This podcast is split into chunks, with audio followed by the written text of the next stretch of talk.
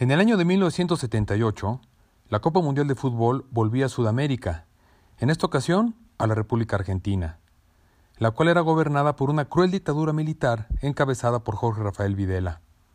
Campeonato de luces y de sombras que se jugó entre el 1 de junio y el 25 de junio y en el cual el equipo nacional de Argentina tenía la obligación de ganar a costa de lo que fuera. Los resultados durante el torneo pusieron al equipo local a un paso de la eliminación, a menos que derrotaran y por goleada al que fuera el mejor equipo de la primera fase, el equipo de Perú. En ese partido, todo el peso de la Junta Militar Argentina se hizo sentir en un colmado estadio de Rosario, partido que quedó en la memoria de los peruanos como el partido de la vergüenza. Yo soy Mauricio Benquini y esto es Detrás del Inmortal.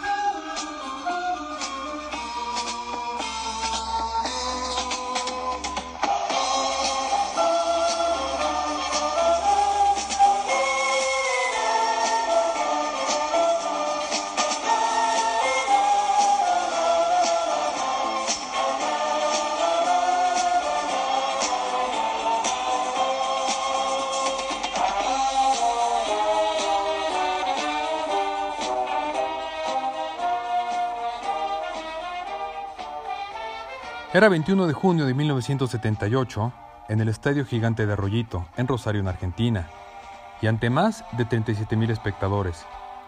Se enfrentaban la selección local argentina contra la selección de Perú, partido correspondiente al Grupo B de la segunda fase de la Copa Mundial de 1978. En ese año, los argentinos se daban un pequeño respiro en medio de una cruel dictadura que los aquejaba y que los perseguía. Y un Mundial de Fútbol servía tanto para que la gente olvidara esta situación, así como también servía para los líderes de la Junta Militar, que la usaron con fines propagandísticos y calmar a la población. En pocas palabras, para la Junta Militar el Mundial era una cortina de humo perfecta. Para Argentina era una obligación ganar el torneo. En esa Copa del Mundo aún eran solamente 16 participantes y el formato era un poco distinto al que se usa hoy en día. La primera fase quedó conformada de la siguiente manera. En el grupo A estuvieron Argentina, Italia, Francia y Hungría. En el grupo B, Alemania Federal, Polonia, Túnez y México. En el grupo C, Brasil, Austria, España y Suecia. Y el grupo D, con Países Bajos, Perú, Escocia e Irán. En esos mundiales, una vez que terminaba la primera ronda, se clasificaba a otra fase con solo dos grupos, cuyos ganadores clasificaban a la final del torneo. Esos grupos de la segunda fase quedaron de la siguiente manera. En el grupo A, Países Bajos, Italia, Alemania Federal y Austria. Y en el grupo B, Argentina, Brasil, Polonia y Perú. En ese torneo, un equipo brilló intensamente en la primera fase. Ese equipo fue el de la selección de Perú. El equipo era dirigido por Marcos Calderón, quien es hasta la fecha el técnico peruano con más títulos nacionales y además fue el técnico de la misma selección de Perú que logró conquistar el título de la Copa América en 1975. Esa selección contaba con una brillante generación de futbolistas, entre los que se destacaban Teófilo Cubillas, Juan Carlos Oblitas, César Cueto, José Velázquez, Héctor Chumpitas, Juan José Muñante, Percy Rojas, Germán Leguía y el portero Ramón Quiroga, portero que en realidad era argentino y nacido ahí mismo en Rosario, pero que estaba nacionalizado como peruano. Perú debutó en ese mundial el 3 de junio, derrotando a la selección de Escocia por tres goles a uno. Posteriormente se enfrentó a la selección de Países Bajos, con quien empató a cero goles, y finalmente venció a Irán por cuatro goles a uno, clasificando como primer lugar del grupo D, dejando al subcampeón del mundo Países Bajos en segundo puesto. Al terminar los partidos de la primera ronda, la revista El Gráfico en Argentina seleccionó a sus mejores once futbolistas y ahí aparecía todo el medio campo de Perú, con César Cueto, José Velázquez y el nene Teofilo Cubillas, siendo los únicos latinos de este equipo ideal de la primera fase. Mientras que la selección argentina en esa primera fase derrotó a Hungría y a Francia ambos por dos goles a uno, para luego perder con Italia por un gol a cero, con lo que clasificó como segundo lugar del Grupo A. Ambas selecciones quedaron ubicadas en el Grupo B de la segunda fase, junto a Brasil y a Polonia. Así, el 14 de junio, ya en esa segunda ronda, Brasil derrotó a Perú por tres goles a cero y ese mismo día Argentina derrotó a Polonia por dos goles a cero. El 18 de junio, Polonia derrotó a Perú por un gol a cero, mientras que Argentina y Brasil empataban sin goles. Llegaba entonces el 21 de junio y la selección de Brasil en el primer encuentro del día a las 4 de la tarde con 45 minutos derrotó a Polonia por 3 goles a 1. A las 7 de la noche con 15 minutos estaba programado el partido entre Argentina y Perú. Con los resultados que se habían dado, el equipo local estaba obligado a ganar por lo menos por 4 goles si quería tener acceso a la final del torneo. Los jugadores del equipo de Perú se alistaban en su vestuario y mientras se preparaban, sucedió algo normal, algo muy raro. La puerta se abrió y apareció un grupo de personas, entre las que se encontraba incluso Henry Kissinger, jefe de Estado norteamericano. Ese grupo que entró al vestuario era comandado por el mismo Jorge Rafael Videla, quien incluso se dio tiempo para leerles a los jugadores de Perú un comunicado del otro dictador, el de Perú, Francisco Morales Bermúdez, que hablaba de la hermandad entre los argentinos y los peruanos y les decía a los jugadores de Perú que ellos ya habían cumplido con una buena participación en el Mundial. Los jugadores de Perú entendieron fácilmente el mensaje que les había leído Videla. Entendieron que si Argentina no llegaba a la final, podría haber una guerra civil. Perú también estaba bajo el yugo de una dictadura, la cual tenía una íntima relación con los dirigentes de la Junta Militar Argentina. Ese personaje que entró al vestidor era Jorge Rafael Videla Redondo, a quien apodaban la Pantera Rosa. Nació el 2 de agosto de 1925 en Buenos Aires, Argentina, y fue llamado así porque dos de sus hermanos, llamados Jorge y Rafael, murieron antes de que él naciera. Videla era hijo de un coronel y tenía linaje militar, de embajadores y de políticos. Su madre de nombre Olga era una mujer burguesa formal. En casa de los Videla no había espacio para la desobediencia y Jorge Rafael aceptó estas reglas y fue siempre un cristiano virtuosísimo. Ingresó en el Colegio Militar de la Nación en 1942 y se graduó el 21 de diciembre de 1944 con el grado de subteniente de infantería, siendo el número 6 sobre un total de 196 cadetes. Cursó en la Escuela Superior de Guerra entre los años de 1952 y 1954 y obtuvo el título de oficial de Estado Mayor fue parte de la Secretaría de la Defensa entre 1958 y 1960 y dirigió la Academia Militar hasta 1962. Entre 1962 y 1963 se presentaron una serie de enfrentamientos entre dos facciones de las Fuerzas Armadas argentinas, esto durante la presidencia de facto de José María Guidó. Los enfrentamientos dirimieron la lucha interna abierta en las Fuerzas Armadas luego del golpe de Estado cívico-militar de 1955 que derrocó al gobierno de Juan Domingo Perón, para definir el perfil y la ubicación que los militares debían tener en la organización política argentina. Ambos grupos de militares estaban de acuerdo en alinearse con Estados Unidos en la Guerra Fría y luchar en contra del comunismo, pero discrepaban sobre la actitud a tomar con el peronismo y con el perfil que debían tener las Fuerzas Armadas. A un bando lo llamaban los azules y eran quienes proponían una integración limitada del peronismo a la vida política argentina y unas Fuerzas Armadas con alto grado de autonomía y unificada mediante una estricta cadena de mandos. El otro bando, los colorados, equiparaban al peronismo con el comunismo y abogaban por erradicar a ambos por completo, y se caracterizaban por una mayor politización de los militares y un funcionamiento interno deliberativo. Ambos bandos luchaban por lograr el control de las Fuerzas Armadas, Después de muchísimos enfrentamientos armados, los azules lograron dominar haciendo que los colorados se rindieran en 1963. Jorge Videla, quien fue parte activa del grupo de los colorados, fue uno de los tres oficiales que lograron evitar la baja durante los juicios que castigaron la sublevación. Ya para 1968, y siendo coronel, se desempeñó como segundo comandante y jefe de Estado Mayor de la Quinta Brigada de Infantería de Tucumán. Entre el 4 de agosto y el 7 de septiembre de 1970, y durante la dictadura Revolución Argentina, Videla fue gobernador militar de la provincia de Tucumán. En 1971 lo ascendieron a general de brigada, y el dictador Alejandro Agustín Lanús lo nombró director del Colegio Militar de la Nación. Para finales de 1973, el comandante general del ejército, Leandro Anaya, lo designó en el cargo de jefe de Estado Mayor General del Ejército. Entre el 4 de julio y el 27 de agosto de 1975, fue jefe del Estado Mayor Conjunto de las Fuerzas Armadas. Dejó el cargo para asumir como comandante general del Ejército. La llegada de Jorge Videla como titular de la fuerza fue dada a conocer por Antonio Cafiero, quien en ese momento fungía como ministro de Economía de la Nación en el gobierno de la viuda de Juan Domingo Perón, María Estela Martínez de Perón, a quien llamaban Isabelita. Antonio Cafiero dijo lo siguiente: El comandante del ejército, Nuna Laplane, es cuestionado por otros generales y perdió tal autoridad que hubo que reemplazarlo. Lo lógico hubiera sido que el que hubiera ascendido era el que estaba abajo en orden de antigüedad, pero éste había producido el levantamiento en Campo de Mayo. Entonces yo le dije a la señora Isabelita que esa persona no podía ocupar el cargo. El que seguía en el orden de la lista era Jorge Rafael Videla, de quien recibo información de que era apolítico, un hombre absolutamente profesional y que de ninguna manera podría encabezar un golpe.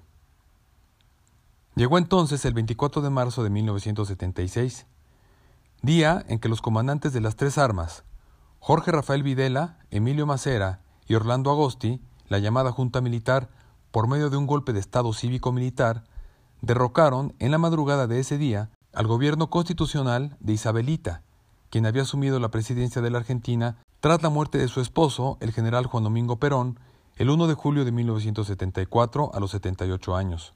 La muerte de Perón había causado un gran vacío en la sociedad argentina.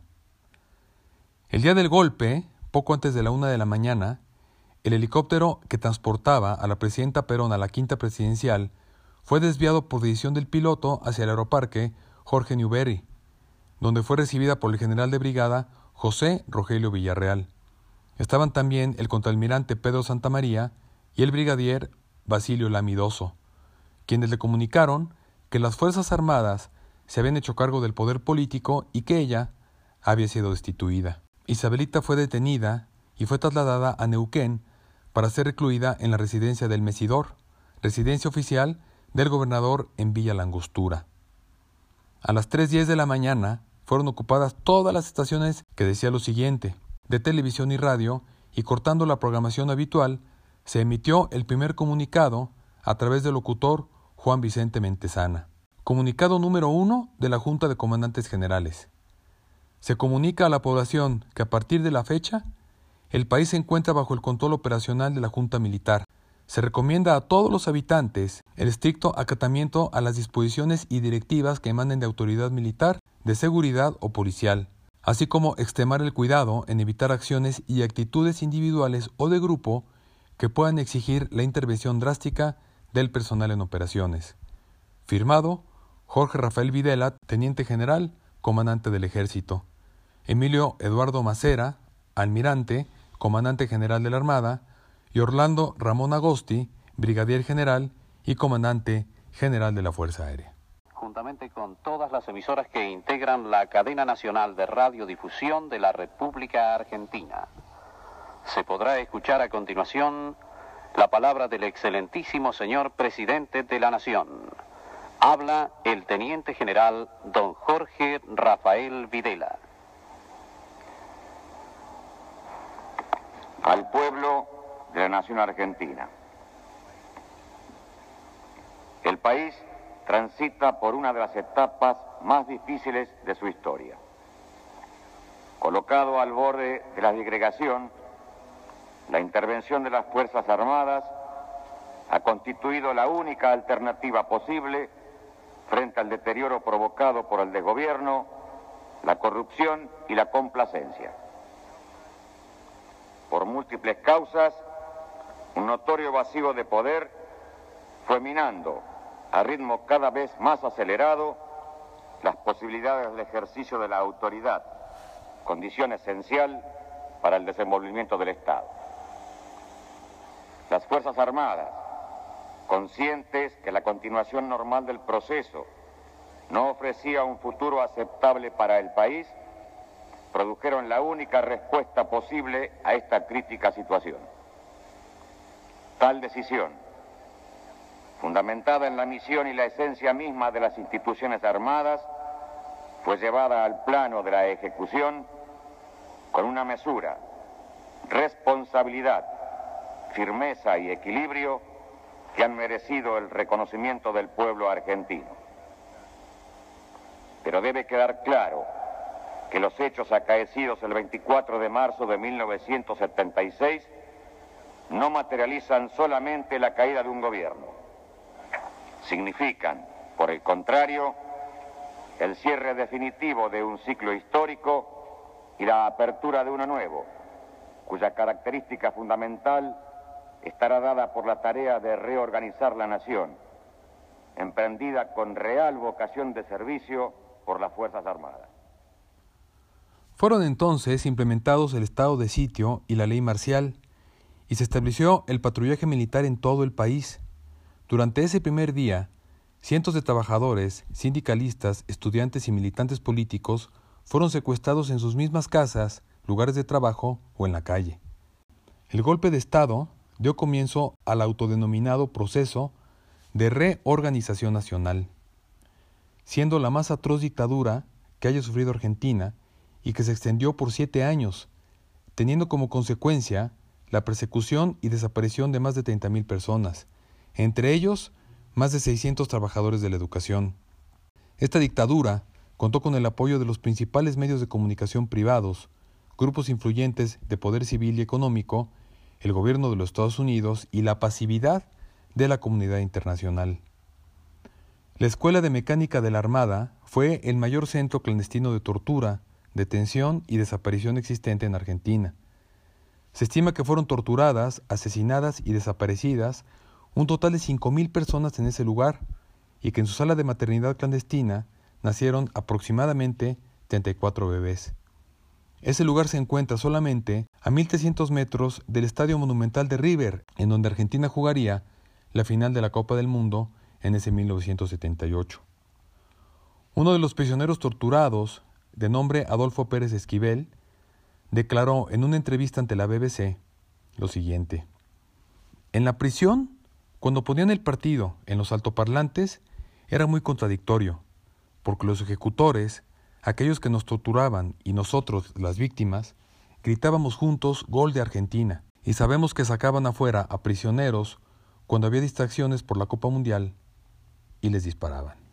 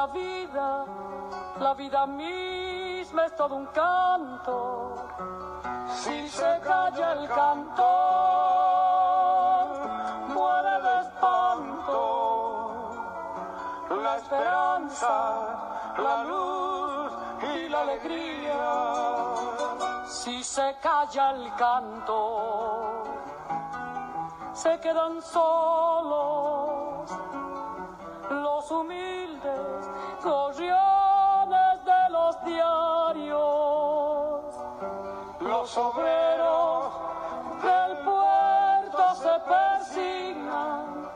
¿Quién habrá de luchar? sus salarios. ¿Qué ha de ser de la vida si el que canta no levanta su voz en las tribunas por el que sufre, por el que no hay ninguna razón que lo condene a andar sin manta? Si se calla el cantor, muere la rosa. ¿De qué sirve? la rosa sin el canto, debe el canto ser luz sobre los campos, iluminando siempre calle el canto, porque el silencio cobarde apaña la maldad que oprime. También, la dictadura de Jorge Videla implantó los llamados vuelos de la muerte, los cuales funcionaron como método de desaparición y exterminio de los presos en distintos centros clandestinos del país. Estas personas eran llevadas por la noche hasta el aeroparque Jorge Newbery y otros aeropuertos del país. Los vuelos eran realizados en aviones civiles Fokker F-27 por integrantes del ejército, gendarmería y la Policía Federal. Además de ellos, en el interior de los aviones viajaban los ilegalmente detenidos para posteriormente ser lanzados a ríos o al mar. Estos detenidos iban sedados y con ropa, sin taparles la cara. Se les ataban las manos y se les ponían sacos con rocas a lanzarlos al agua. El número aproximado de asesinados de esta manera es de 5.000. En esos años se hizo en Argentina muy común la palabra desaparecido, la cual se usaba para referirse a las víctimas de ese terrorismo de Estado que aún hoy no se sabe su paradero. La desaparición de personas consistía en su secuestro, traslado a centros clandestinos, su tortura, su incomunicación, el asignarles su número y también en privarlas de la posibilidad de un entierro después de matarlos. También para evitar una continuidad de línea de identidad, a las mujeres embarazadas se les arrebataron a los bebés, los que fueron entregados a familias de militares o de civiles que apoyaban el golpe. Hasta estos días fueron encontrados y recuperaron su identidad 130 de aquellos niños. Se estima que faltan 300 más. Solamente dos días después del golpe, el secretario para América Latina, William P. Rogers, declaró, Esta junta está aprobando la afirmación de que Argentina no es gobernable. Creo que eso es claramente una opción probable. Creo que debemos esperar bastante represión, probablemente una buena ración de sangre en Argentina, antes de que pase mucho tiempo. Creo que van a tener que buscar bien no solo a los terroristas, sino también a los disidentes de los sindicatos y sus propios partidos. El secretario de Estado Henry Kissinger estableció que cualquier oportunidad que tengan van a requerir un poco de apoyo, porque quiero apoyarlos. No quiero darles la sensación de que son acosados por los Estados Unidos. El 29 de marzo, Jorge Rafael Videla asumió como presidente y las universidades fueron intervenidas al siguiente día. Ya en junio, cuando las violaciones a los derechos humanos por la Junta Militar fueron criticadas en los Estados Unidos, Henry Kissinger reiteró su apoyo a la dictadura, dirigiéndose directamente al ministro de Asuntos Exteriores argentino, César Augusto Gussetti, en una reunión en Santiago de Chile.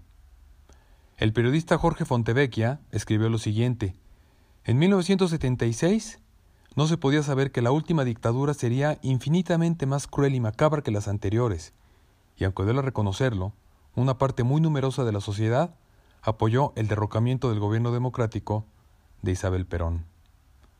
Ese personaje, Jorge Rafael Videla, fue el que se les apareció a los jugadores peruanos ese 21 de junio de 1978.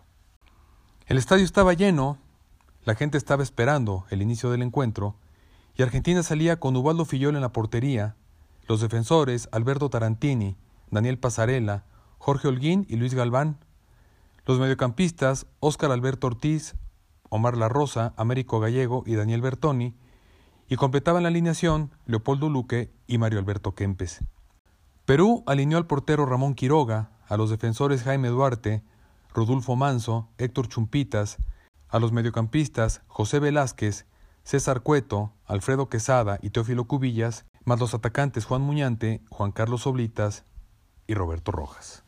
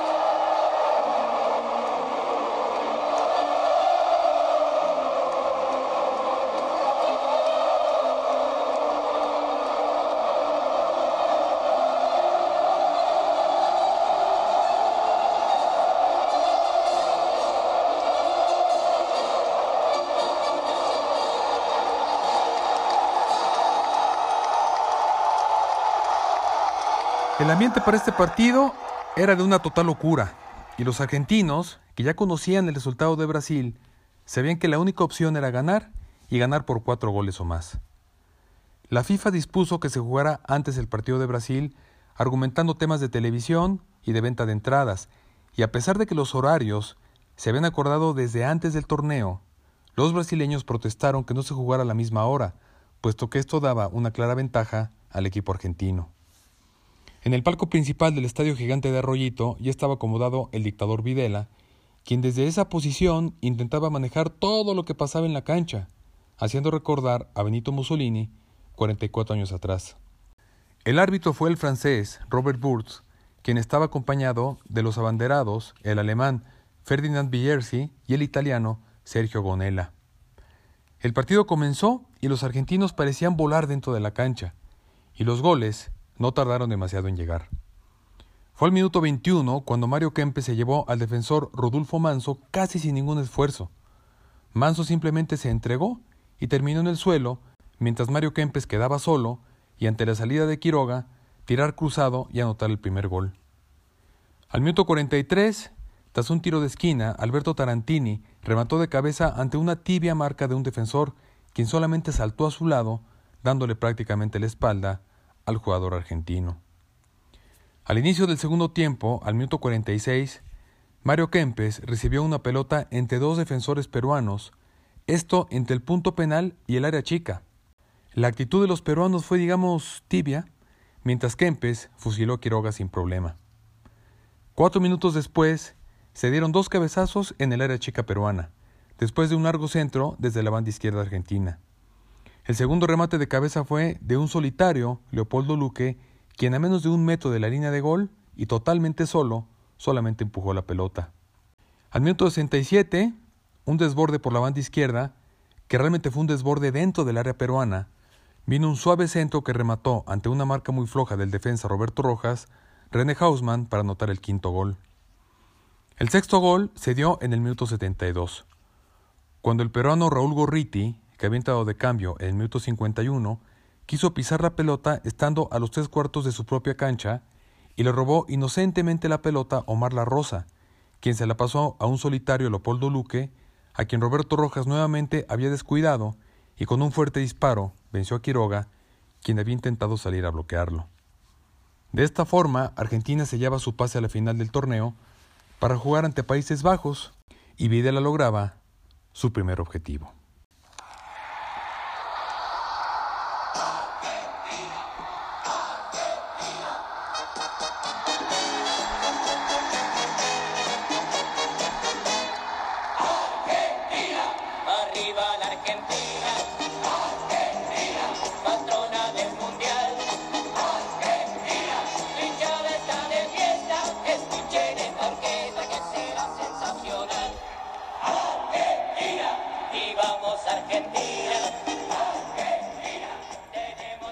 Equipo de Perú fue apedreado a su regreso a Lima.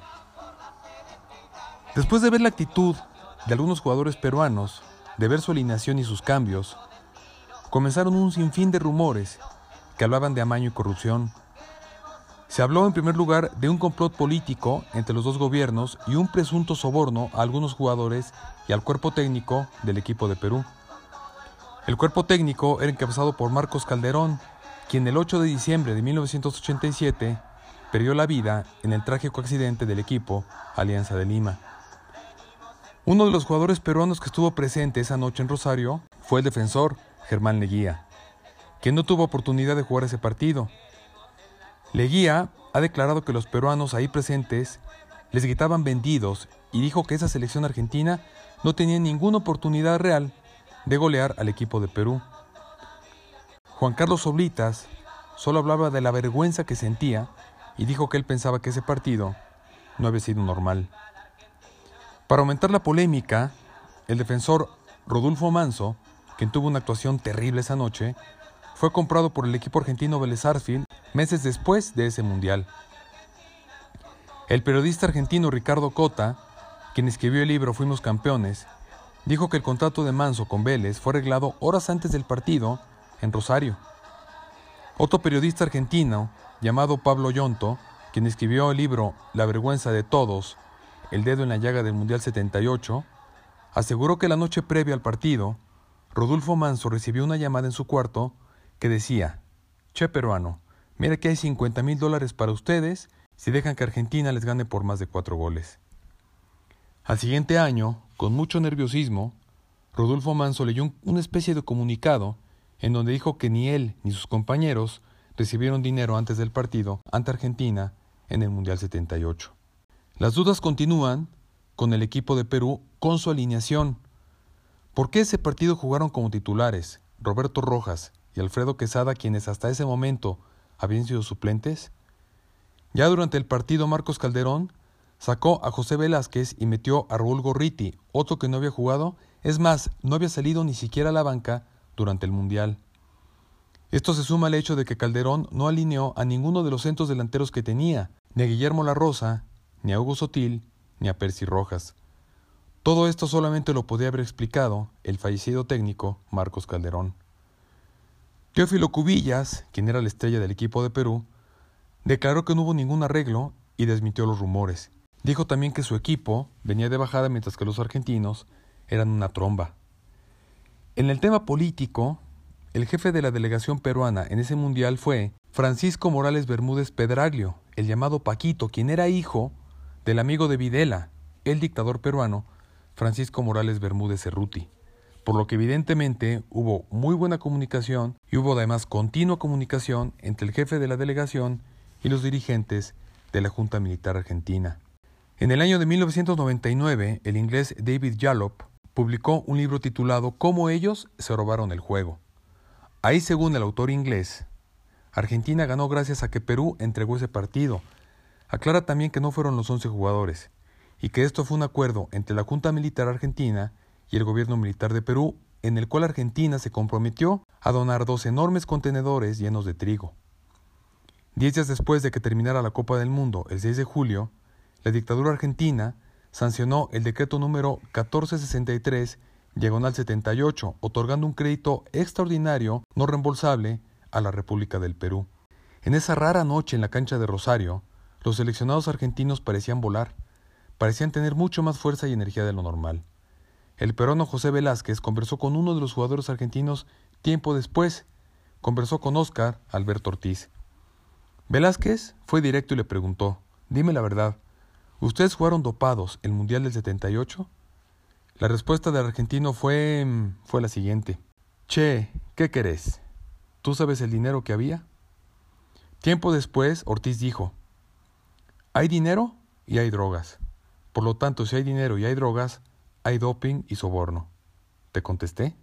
Para aumentar la polémica, el ex senador peruano Genaro Ledesma denunció que el supuesto arreglo del partido fue realizado desde la dictadura peruana para que el dictador Videla liberase a 13 militantes peruanos.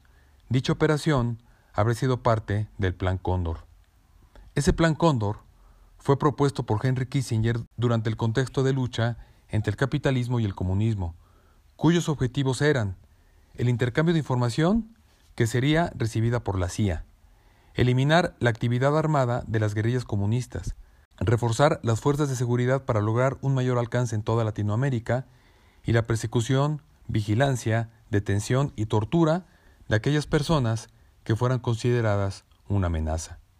Los miembros activos de este Plan Cóndor fueron Argentina, Bolivia, Brasil, Chile, Paraguay y Uruguay, más los miembros ocasionales Colombia, Perú y Venezuela. Finalmente Argentina jugó el partido final ante Países Bajos y se coronó como campeón del mundo, y Videla pudo tranquilizar temporalmente a la población.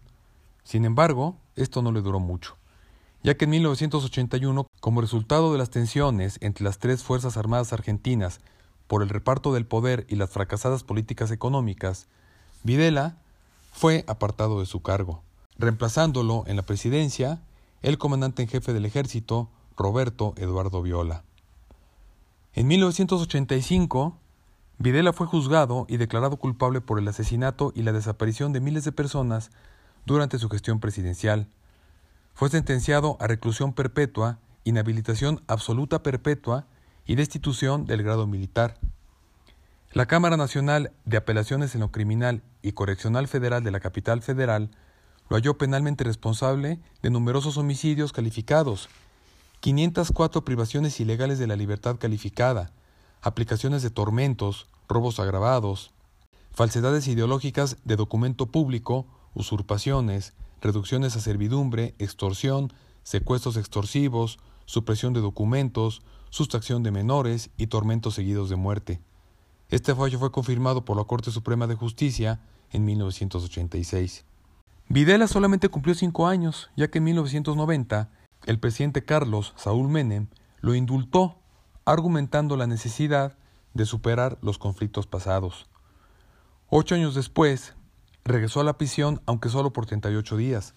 Esto debido a que un juez dictaminó que las causas por sustracción de menores constituían un crimen de lesa humanidad y por lo tanto imprescriptible. Finalmente se le concedió el derecho al arresto domiciliario debido a su edad. Alemania lo quiso extraditar por su responsabilidad en el homicidio de la ciudadana alemana Elisabeth Kesmen, asesinada en Argentina en mayo de 1977. En octubre del año 2008, un juez argumentó que Videla, por la gravedad de las acusaciones, no tenía derecho al arresto domiciliario, por lo que fue llevado a la cárcel de Campo de Mayo, la principal base militar en Argentina. Mientras que al año siguiente, tras la aparición del cadáver del alemán Thomas Stabowick en Argentina, reabrió la causa contra Videla. En 2010, uno de los últimos juicios con respecto a torturas y asesinatos, Videla volvió a negar que el tribunal pudiera juzgarlo, diciendo que ese tribunal, a su juicio, carecía de competencia y jurisdicción para juzgarlo por los hechos protagonizados por el ejército mientras él era su comandante. Dijo también que él asumía en plenitud su responsabilidad en todo lo actuado por el ejército argentino en esa guerra interna contra el terrorismo subversivo, y agregó, asumo con total prescindencia de quienes fueron mis subordinados y se limitaron a cumplir mis órdenes. El 31 de agosto del año 2010, la Corte Suprema de Justicia resolvió que el indulto que recibió del entonces presidente Menem no fue constitucional y la condena que anuló debía ser cumplida en su totalidad. En diciembre de ese mismo año, el Tribunal Oral Federal 1 sentenció a Jorge Videla con prisión perpetua. En sus últimas palabras antes de la sentencia, Videla volvió a reivindicar el terrorismo de Estado y justificó los crímenes de lesa humanidad que se le imputaban.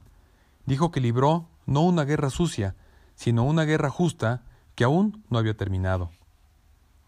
El 5 de julio del año 2012 se le sentenció a 50 años de prisión luego de que lo encontraran culpable de secuestro y sustracción de identidad de menores de edad durante su gobierno de facto. Fue investigado también por la justicia de España, ya que se encontró una red que manejaba los fondos robados a las víctimas del terrorismo de Estado. Videla montó varias empresas en España y registró cuentas en varios países de Europa en donde guardó grandes cantidades de dinero que fueron robados a desaparecidos, que había sido lavado a través de empresas y cuentas bancarias en el exterior.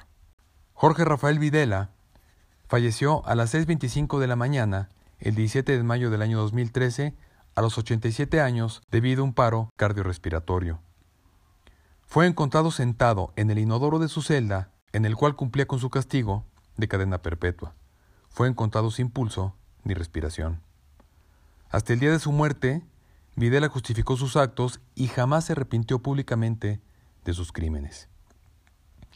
En cuanto al llamado Partido de la Vergüenza, la FIFA en el año 2012 amagó con anular el título obtenido por Argentina en 1978 si se comprobaba que existió un arreglo en el partido contra Perú.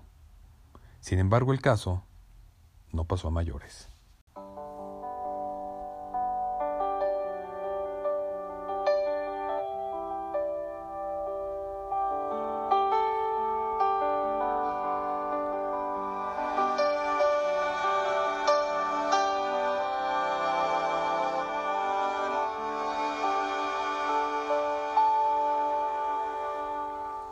Viejos amores que no están. La ilusión de los que perdieron, todas las promesas que se van y los que en cualquier guerra se cayeron.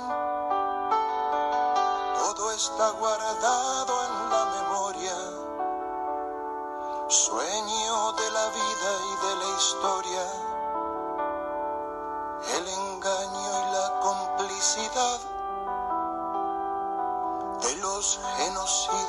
están sueltos, el indulto y el punto final a las bestias de aquel infierno. Todo está guardado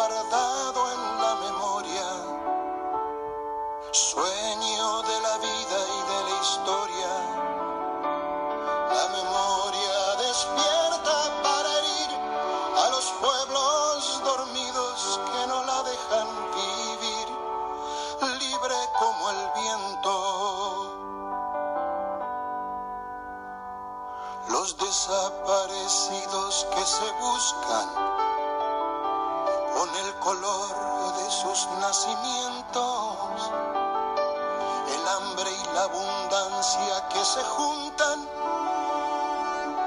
el maltrato con su mal recuerdo. Todo está clavado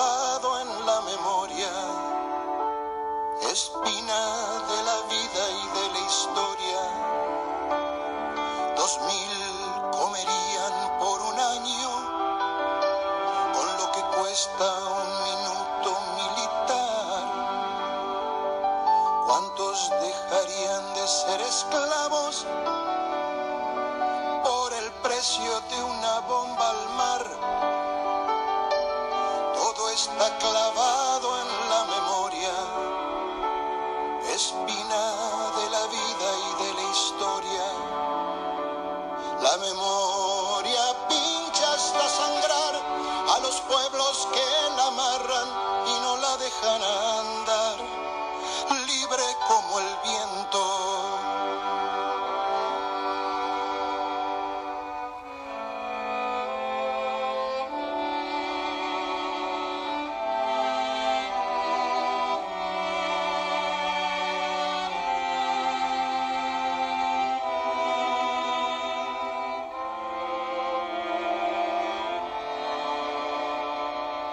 Los muertos de la AMIA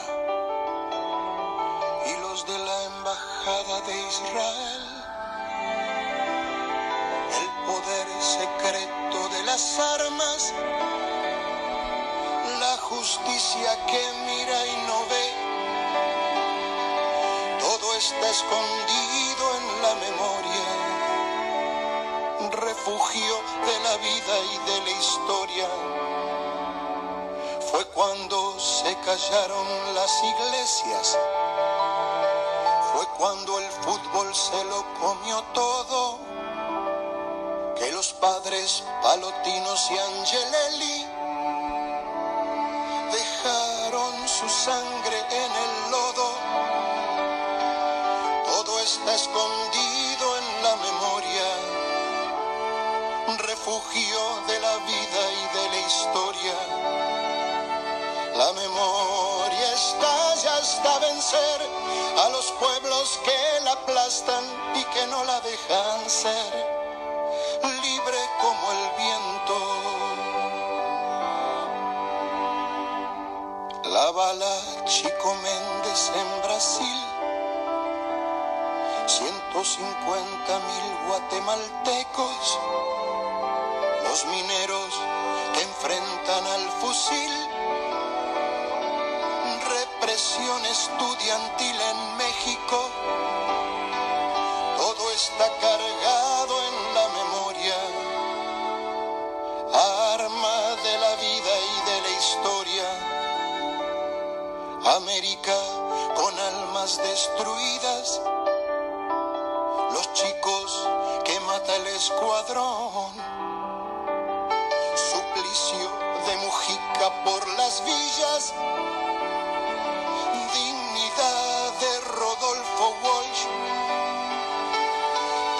está cargado en la memoria, arma de la vida y de la historia. La memoria apunta hasta matar a los pueblos que la callan y no la dejan volar.